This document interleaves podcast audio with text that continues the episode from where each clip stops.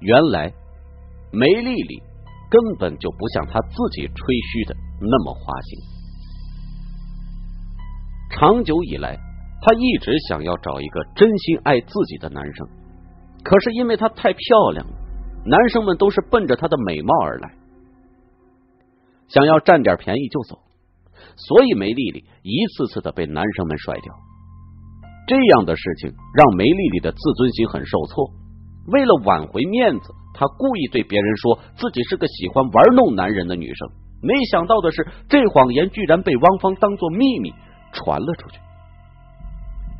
这样一来，几个原本对梅丽丽非常好的男生也开始恨她了。这对梅丽丽的打击非常的大。更重要的是。最近我爱上了一个人，就是咖啡吧里的阿伟。梅丽丽丝毫没有注意到自己说这话的时候，夏意蒙那异样的神色。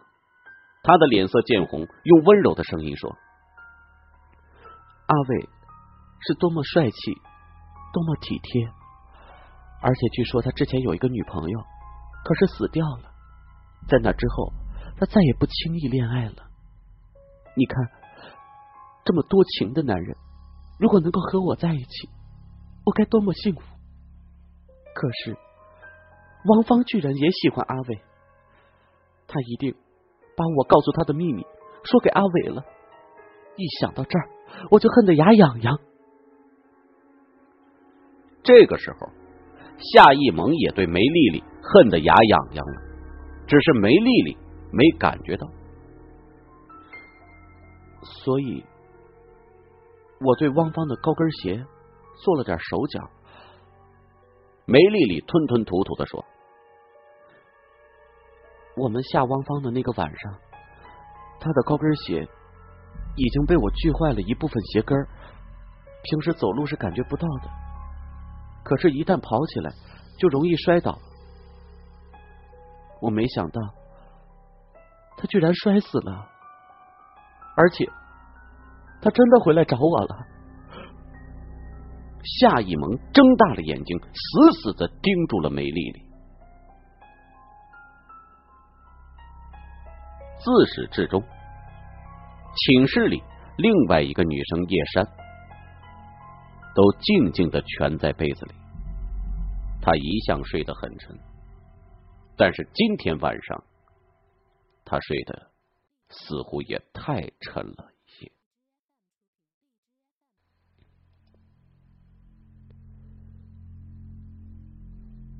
梅丽丽死了，她死于床下，全身都是血。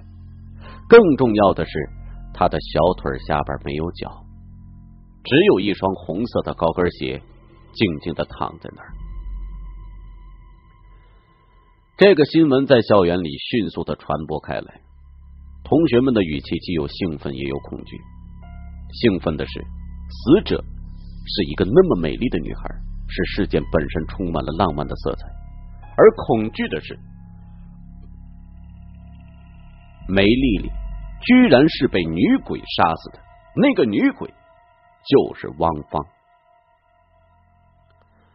据梅丽丽的舍友夏一萌和叶山回忆，梅丽丽死的那个晚上，夏一萌和叶山正好去咖啡吧玩，而梅丽丽因为前不久发生的失足和女鬼爬窗事件。他不敢一个人出去。就在那个晚上，梅丽丽被女鬼给杀死了。不过，即使是灵异事件，也是需要有证据的。夏一萌掏出了自己的手机，颤抖着递给了警察。手机里传出了梅丽丽那甜美而惊恐的声音。所以，我对汪芳的高跟鞋做了点手脚。我们下汪芳的那个晚上。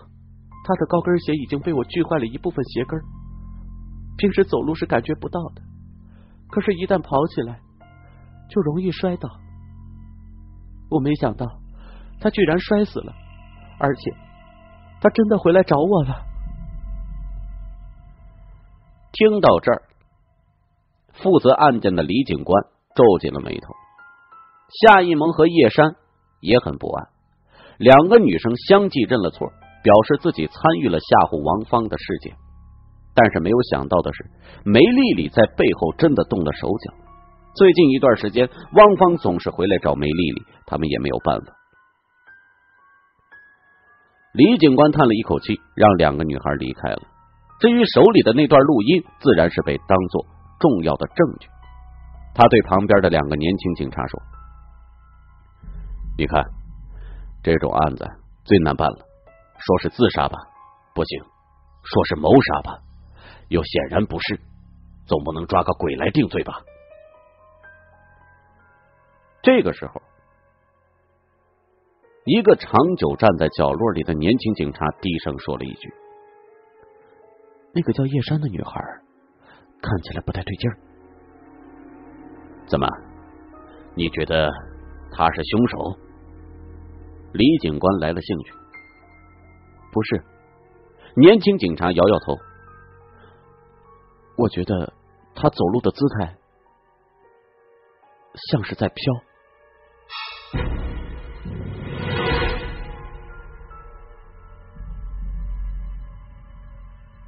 然而，无论怎么样，夏丽。梅丽丽的事情就这样悄悄过去了。又是一个美丽的夜晚，夏一萌趴在床上打电话，声音甜蜜的可以滴下水来。叶山正在翻着一本老黄历，他好像嘲弄般的对夏一萌说：“这回你终于可以放心的打电话了，再也不用担心梅丽丽把阿伟给抢走了。”夏一萌急忙把电话挂断，然后生气的说。叶山，这种话可不要随便讲，会引火上身的。叶山的嘴角闪过了一丝冷笑。见到叶山有点生气，夏一萌急忙从床上爬下来，安抚叶山：“我们是共患难的好姐妹，不要生气了。我一直要谢谢你的。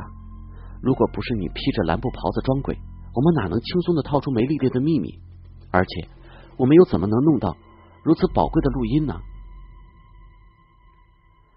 而且，你最应该感谢我的是，当你和阿伟在咖啡吧里鬼混的时候，是我偷偷回来杀死了梅丽丽。叶山补充道：“对呀，阿伟给我们做了不在场的证明，他还有功劳。”夏一萌的念头又拐到阿伟身上去了，他坐下来细细给叶山说。不过，阿伟总是不愿意和我确定关系。他以前感情受过伤，不愿意接受别的女生。听说那个女生因为太爱阿伟，所以自杀了，真是可怜。不过，谁叫我们阿伟有魅力？那个女生是活该。住口！突然，一只冰冷的手搭上了夏一萌的肩膀，同时那双锐利的目光死死的盯住了他。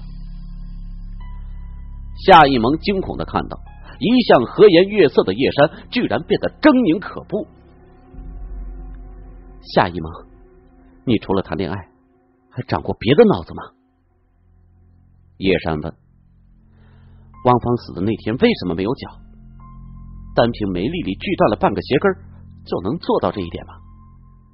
另外，为什么我装鬼装的这么像？为什么我可以从窗户飘进来？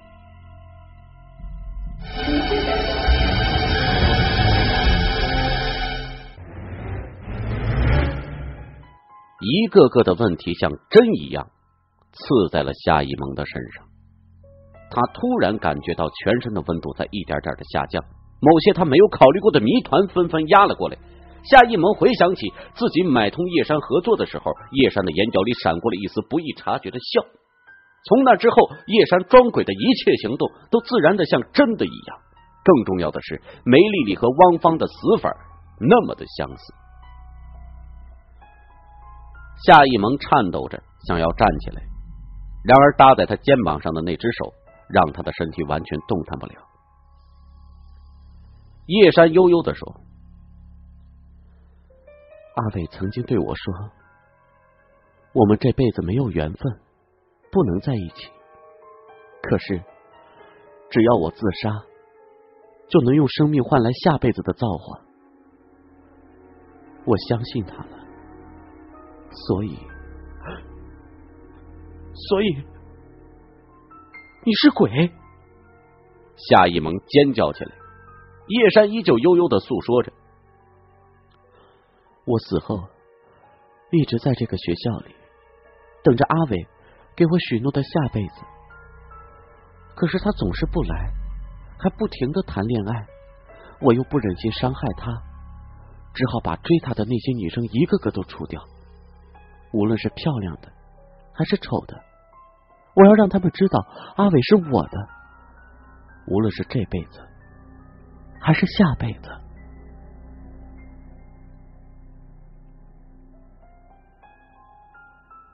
当月光洒进咖啡吧的时候，空气中有一种凝滞了的安静，一缕光照在咖啡吧中央的舞台上。阿伟抱着吉他，深情的弹唱。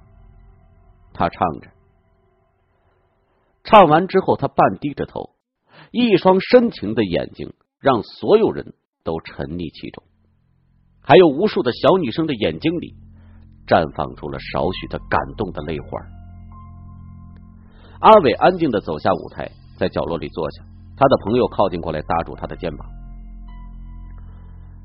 我听你唱歌，听了这么多年。”只有这首歌最好，你说说看，这首歌的灵感何在呀？这首歌的歌词是：那年有个好姑娘，眼里总是有忧伤。我说不如去天堂，那里有我们的方向。听到朋友的问话，阿伟笑了，哼，灵感啊，来自于一个女孩。一个超级迷信的女孩，我不喜欢她，所以就骗他说，只要他自杀了，下辈子就能在一起。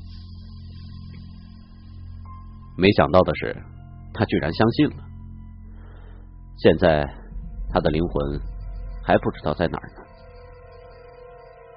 一个很美好的女孩，就是因为听信了我的鬼话，所以失掉了年轻的生命。一失足。千古恨。阿伟指着窗外说：“但是，每当我唱起这首歌的时候，我总是感觉她还在。那个失足的女孩，她还在。”